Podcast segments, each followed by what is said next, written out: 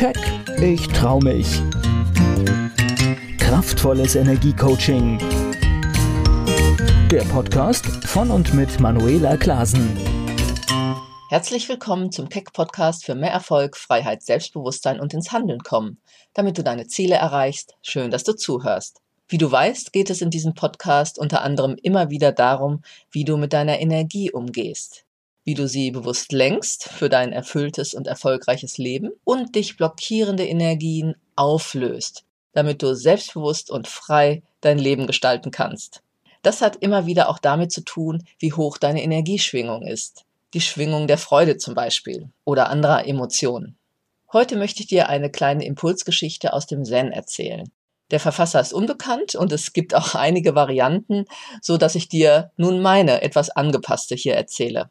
Ich nenne sie einfach mal die Perspektive wechseln oder was es heißt, arm zu sein. Eines Tages fuhr ein reicher Vater mit seinem Sohn aufs Land. Er wollte ihm zeigen, wie arm die Leute dort leben, auch damit der Bub den Luxus besser schätzen lernte, den er ihm bot. Eine kleine Lebenslektion sozusagen. So ließ er seinen Sohn ein paar Tage auf dem Bauernhof einer im Vergleich für ihn armen Familie verbringen, wo jeder mit anpacken musste. Nachdem er ihn nach drei Tagen wieder abholte und sich Vater und Sohn von der Familie verabschiedet hatten und auf den Heimweg machten, erkundigte sich der Vater bei seinem Sohn Und, wie war dieser Ausflug für dich? Der Sohn antwortete Oh, sehr eindrücklich. Darauf der Vater Dann hast du also gesehen, wie arm manche Menschen sein können? Ja, Vater, das habe ich erkannt, erwiderte der Sohn. Und, was hast du daraus gelernt? wollte der Vater nun wissen. Darauf sagte der Sohn erst zögerlich und dann immer selbstbewusster Nun, ich habe vieles gesehen. Ich habe gesehen, dass wir einen verwöhnten Hund haben, und die armen Leute auf dem Bauernhof haben drei und viele andere Tiere.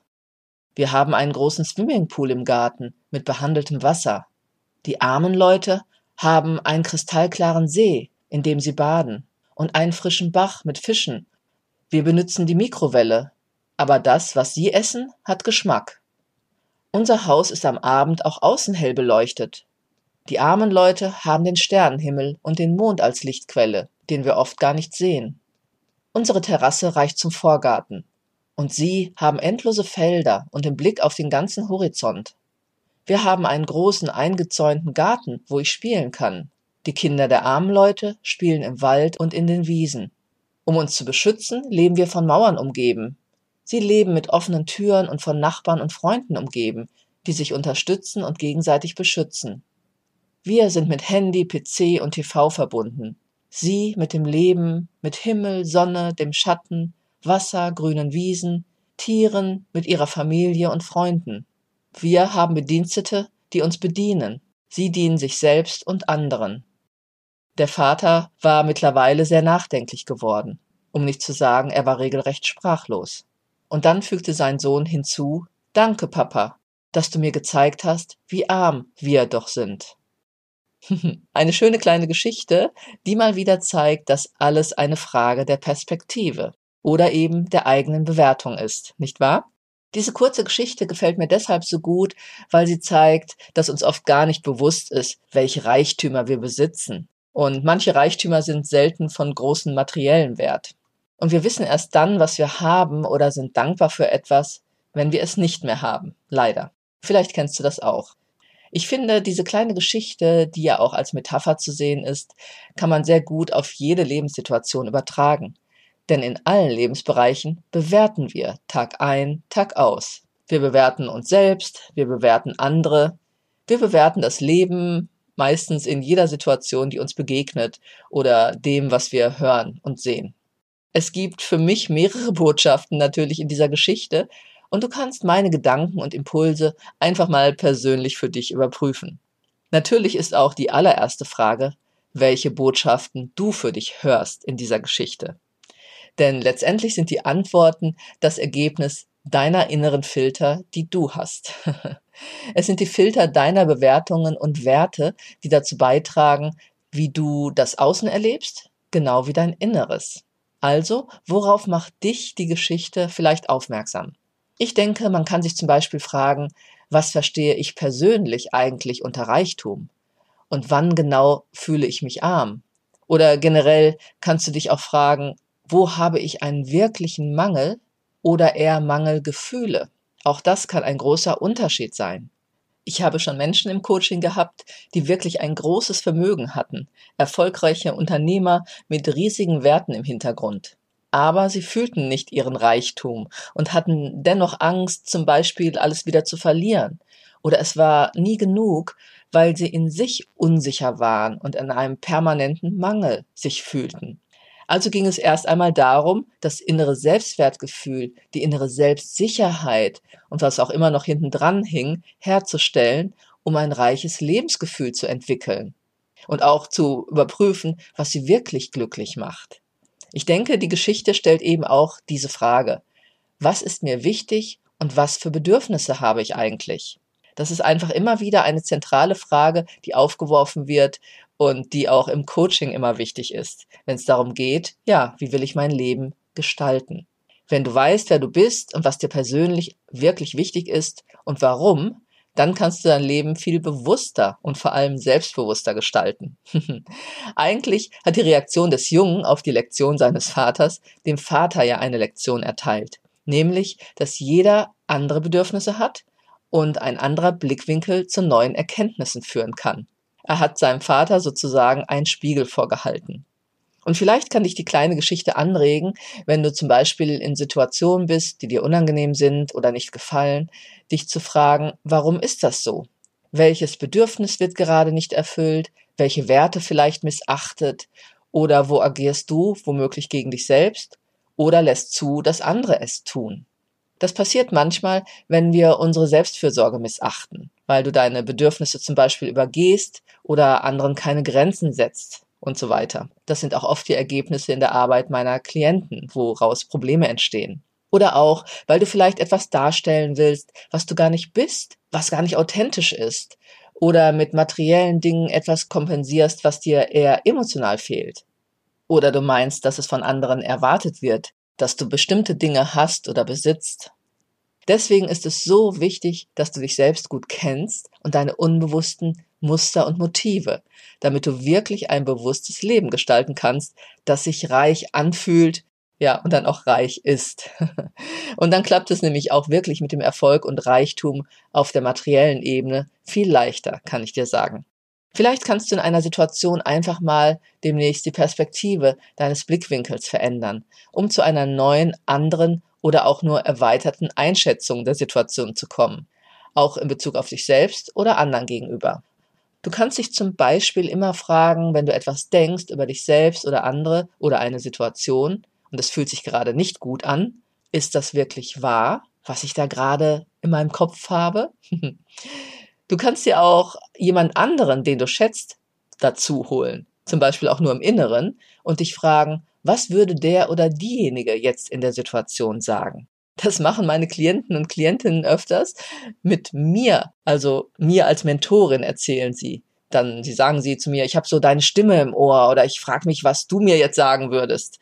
Ja, und so greifen sie letztendlich aber auch wieder auf ihre inneren eigenen Ressourcen zurück, mit mir als Brücke. und das finde ich immer sehr schön und charmant und das funktioniert auch wirklich. Also ich nutze so etwas auch.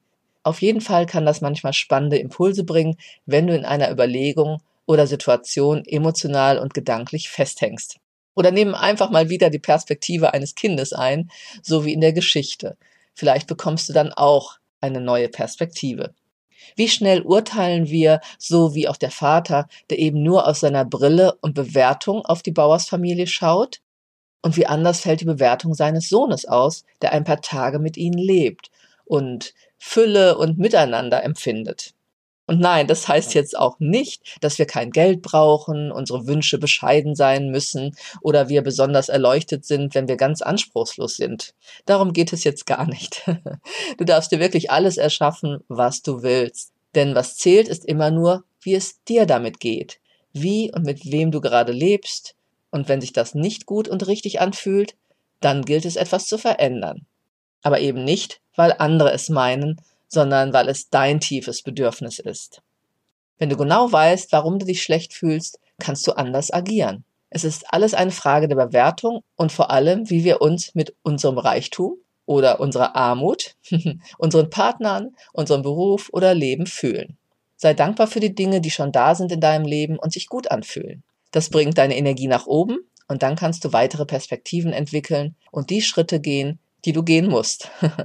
ich glaube zum Beispiel, dass wir jeden Tag ärmer werden, wenn wir die Natur nicht wahrnehmen oder zerstören, die unser Lebensraum ist, oder weil wir die Menschen vergessen, die wirklich wichtig für uns sind und Nichtigkeiten und Ärger oft aufblasen, uns viel unnötigen Stress und Druck machen, der uns täglich im Alltag Energie raubt. Wir beschäftigen uns immer mehr mit Kaufen, Besitzen, Haben und noch mehr haben. Viele stehen unter Druck, statt der einzigen Beschäftigung nachzugehen, die alle Fülle beinhaltet. Einfach sein. ja, und das ist die wirkliche Kunst. Bewusst im Hier und Jetzt sein. In einer guten Verbindung mit dir selbst. Vielleicht erkennst du dich irgendwo wieder? Deshalb meine Frage. Was braucht dein Herz, um zu singen und zu lachen? Und wenn der Satz sich für dich jetzt komisch anhört, ich meine es genau so. Was versetzt dich in Freude? Das ist nämlich eine hohe Energieschwingung, aus der man gut Neues kreieren kann in seinem Leben. Deshalb finde deine Antworten und richte dein Leben danach aus.